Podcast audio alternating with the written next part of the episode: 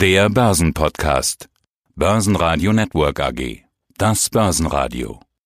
Marktbericht.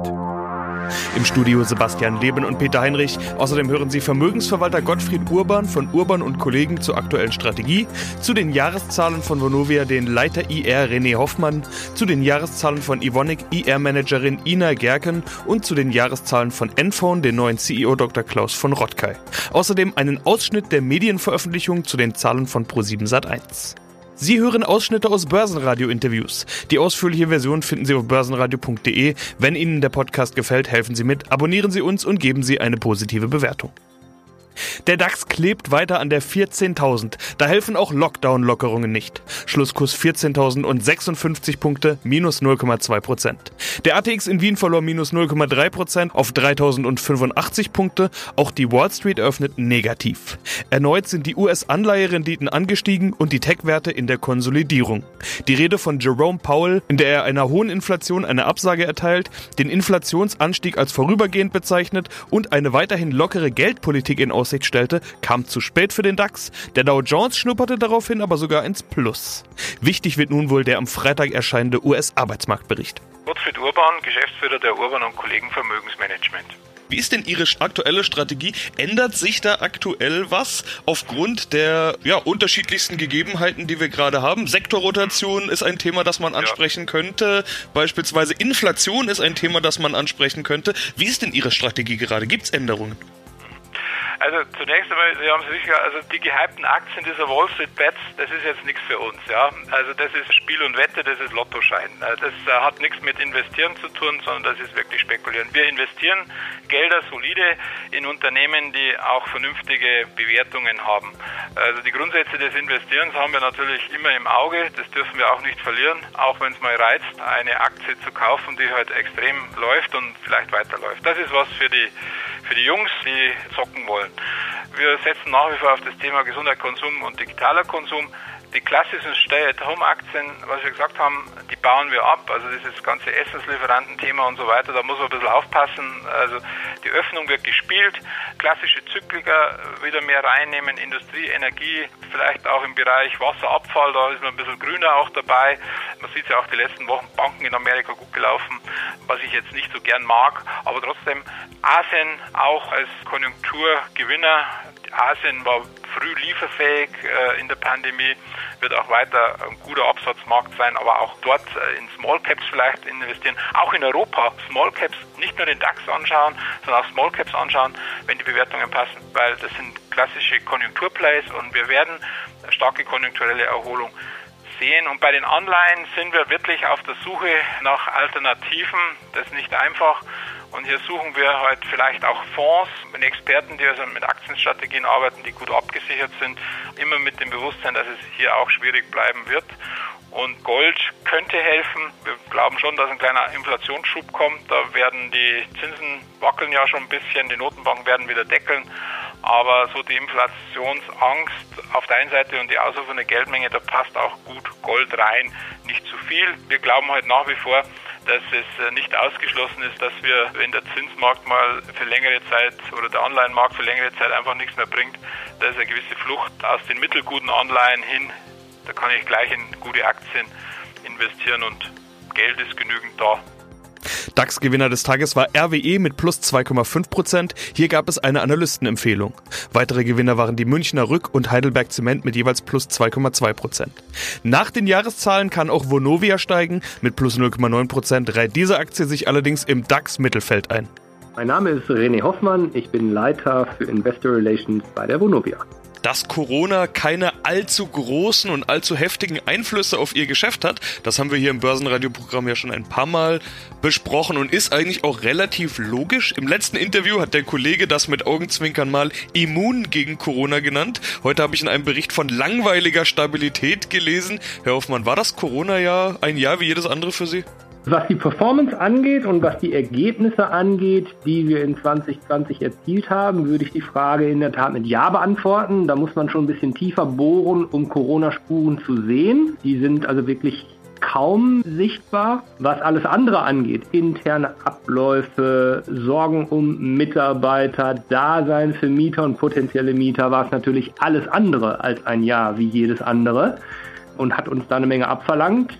Aber das, was wir ja heute berichten, berichtet haben, sind im Wesentlichen die Zahlen und die zeigen tatsächlich keine bis sehr wenig Corona-Spuren. Man sieht nämlich 10,6 Prozent plus beim FFO auf 1,35 Milliarden Euro. Die Prognose wurde damit übertroffen. Ich finde das immer interessant. Die Analystenerwartung wurde auch übertroffen. Bei Ihrem Geschäft ist es irgendwie spannend. Stichwort langweilige Stabilität. Sie können doch ganz früh, ganz weit vorausschauen und ganz genau planen. Wie kommt es dann, dass Sie die Prognose übertreffen? War da doch irgendwo noch eine Immobilie, die man vergessen hatte oder wie hat man sich das vorzustellen?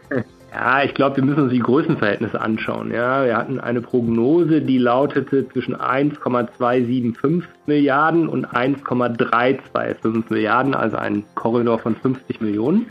Und haben dann zu den neun Monatszahlen im November gesagt, wir glauben, dass wir am oberen Ende oder um das obere Ende herum landen werden, was implizieren sollte, dass es vielleicht auch ein bisschen drüber liegt. Jetzt sind wir gelandet 23 Millionen höher aber 1, 3, 4, 8. Das sind ja jetzt auch nicht tektonische Verschiebungen, ja, sondern sind ein paar Millionen mehr übrig geblieben, die im Gesamtzusammenhang natürlich relativ klein sind. Aber wenn Sie dann das eine oder andere Development-Projekt haben oder noch ein paar mehr Verkäufe, das läppert sich dann zusammen. Oder eine Finanzierung dann einen Monat früher war als ursprünglich geplant, dann kommen schnell 15, 15 Millionen zusammen. Aber nichtsdestotrotz ist es ja fast eine Punktlandung. Wir sind jetzt halt ein kleines bisschen weiter gesprungen als der Punkt, den wir uns gesetzt hatten.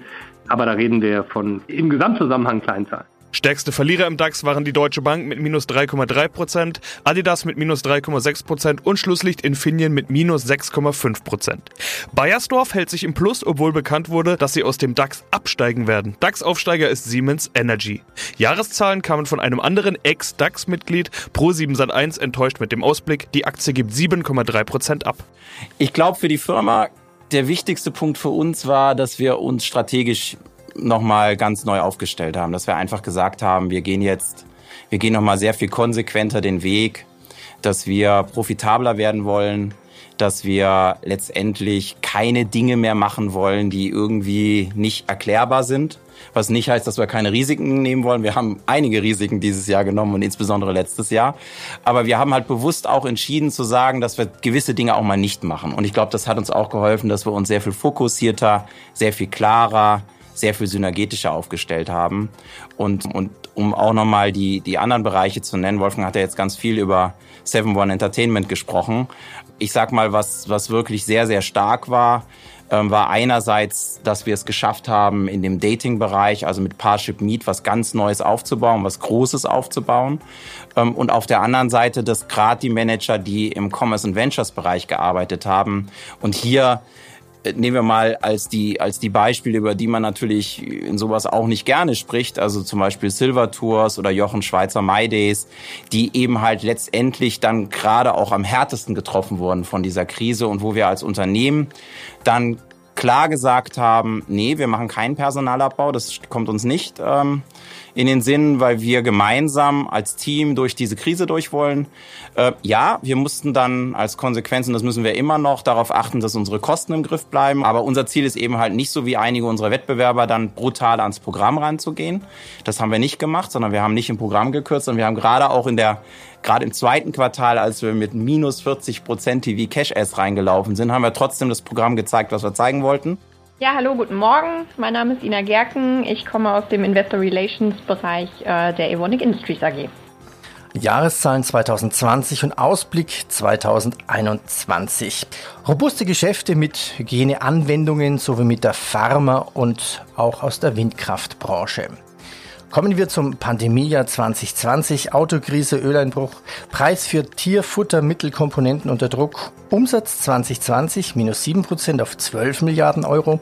Unterm Strich blieb ein Gewinn von 465 Millionen Euro übrig. Ja, im Vorjahr waren es noch 2 Milliarden, ganz klar. Da merkt man Covid-19. Wo liegen Sie denn alles unter der Pandemie? Ich würde jetzt erstmal sagen, wir können jetzt einmal operativ anfangen und da können wir in Summe sagen, dass unsere Wachstumsgeschäfte oder unsere Wachstumsdivisionen halt eine sehr resiliente Performance gezeigt haben. Also die Wachstumsdivision vom bereinigten EBDA, was ja auch unsere wichtige Kennzahl ist, ist, mit minus drei Prozent Ergebnisrückgang fast stabil geblieben. Und wie Sie schon sagten, natürlich im Verlauf des Jahres haben die ein oder anderen Geschäfte bei uns mit Endmärkten wie Automobil, beispielsweise das Geschäft mit den Hochleistungskunststoffen oder Additive für Lacke und Farben, natürlich Einbußen gehabt, die sich dann aber spätestens ab dem dritten Quartal weiter erholt haben. Und dagegen haben natürlich Spezialprodukte mit sehr resilienten Endmärkten, wie zum Beispiel die Pharma- oder Kosmetikindustrie, dann entsprechend auch eine positive Entwicklung gezeigt. Stärkere Einbußen haben wir gesehen im, im, im Ölpreis gekoppelten Geschäften, wie zum Beispiel bei Performance Materials, aber auch hier sehen wir eine weitere Erholung und wie gesagt, die Wachstumsdivision mit einem sehr recht stabilen Ergebnis im Jahr 2020. Und strategisch betrachtet sind wir natürlich trotz der Krise vorangeschritten Rahmen der Portfoliotransformation, das äh, den Carve-out des Superabsorber des Babycare-Geschäfts annonciert, haben im Bereich der Anlagen weitere Optimierungen getätigt, haben unsere neue Divisionsstruktur an den Start gebracht und bei Akquisitionen getätigt mit Peroxychem und für den Bereich der Oxygens und im Bereich Porocell mit den Katalysatoren.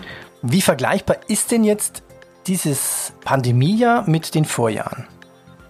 Genau, wenn wir uns jetzt das reine Ergebnis anschauen, am Ende ist das etwas schwierig zu vergleichen, weil wir hatten im letzten Jahr den Verkauf oder den größeren Verkauf des Metacrylat-Geschäfts, was im Ergebnis fast etwa eine Milliarde ausgemacht hat. Das muss man natürlich jetzt etwas in Relation setzen als einmaliges großes Ereignis für das letzte Jahr, wenn man die beiden Zahlen miteinander vergleicht. Hallo, guten Tag. Äh, mein Name ist Klaus von Rotka. Ich bin CEO bei der Enphone seit Dezember 2020. Antrittsinterview, also sozusagen. Ab 1.12. haben sie übernommen. Das heißt, wir wollen natürlich mehr über die Zukunft sprechen als über die Vergangenheit, denn im Endeffekt ist es ja eigentlich gar nicht ihre Vergangenheit, auch wenn wir jetzt gerade über die Zahlen sprechen und die Zahlen natürlich gut aussehen. Wachstum beim Umsatz, Wachstum bei den wiederkehrenden Umsätzen, Wachstum beim Gewinn. Ihr Vorgänger hatte schon angekündigt, das wird ein gutes Jahr 2020 bei Enphone. Ich würde mal sagen, ist ja auch gar keine allzu große Überraschung. Sie bieten Cloud-Telefonie und Kommunikation. Damit profitieren Sie logischerweise vom Homeoffice und Stay Home. Würden Sie den Satz Ihres Vorgängers aus dem letzten Interview übernehmen? Beziehungsweise ich modifiziere ihn jetzt mal entsprechend. 2020 war ein gutes Jahr bei Enphone? 2020 war ein gutes Jahr bei Enphone. Aber auch wir haben die Corona-Krise durchaus gemerkt und nicht nur positiv.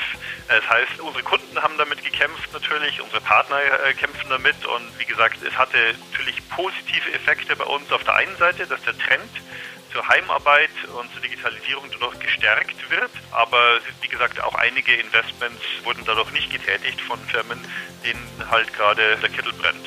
Jetzt sieht es ja aus, als würden diese andauernden Lockdowns und dieses ständige Zuhausebleiben sich ja sowieso dem Ende zuneigen. Dann frage ich nochmal so rum, ist es dann jetzt eher eine einfache oder schwere Zeit, in der Sie übernehmen? Also können Sie anknüpfen? Wie viel Lockdown steckt in den Erfolgen? Wie viel Lockdown steckt vielleicht auch nicht in den Erfolgen? Also lässt sich das Geschäft so fortführen, wenn wir uns die aktuellen Entwicklungen von der Politik mal anschauen? Ja, äh, ich glaube, es ist wichtig zu wissen, wir haben ja ein Businessmodell mit Recurring Revenues, wie es so schön auf Neudeutsch heißt, also wiederkehrenden Umsätzen. Das heißt, äh, die neuen Abschlüsse, die wir in einem Jahr tätigen, die zwölf Monate sozusagen dann darauf erst quasi in einen, in einen Volljahreseffekt sich niederschlagen. Das heißt, neues Geschäftswachstum unter einem Jahr hat einen größeren Effekt auf das Gesamtwachstum dann im Folgejahr. Deswegen ist, glaube ich, das letzte Halbjahr in 2020 und das erste Halbjahr, wer weiß, ob das erste Halbjahr ist, sagen wir der Anfang von 2021, äh, sicher noch ein bisschen von Pandemie betroffen. Aber going forward wird es natürlich sehr stark ins Positive gekehrt werden, wenn neues Businesswachstum eben wieder über alle Industriebereiche und Branchen auf Vorkrisenniveau springt.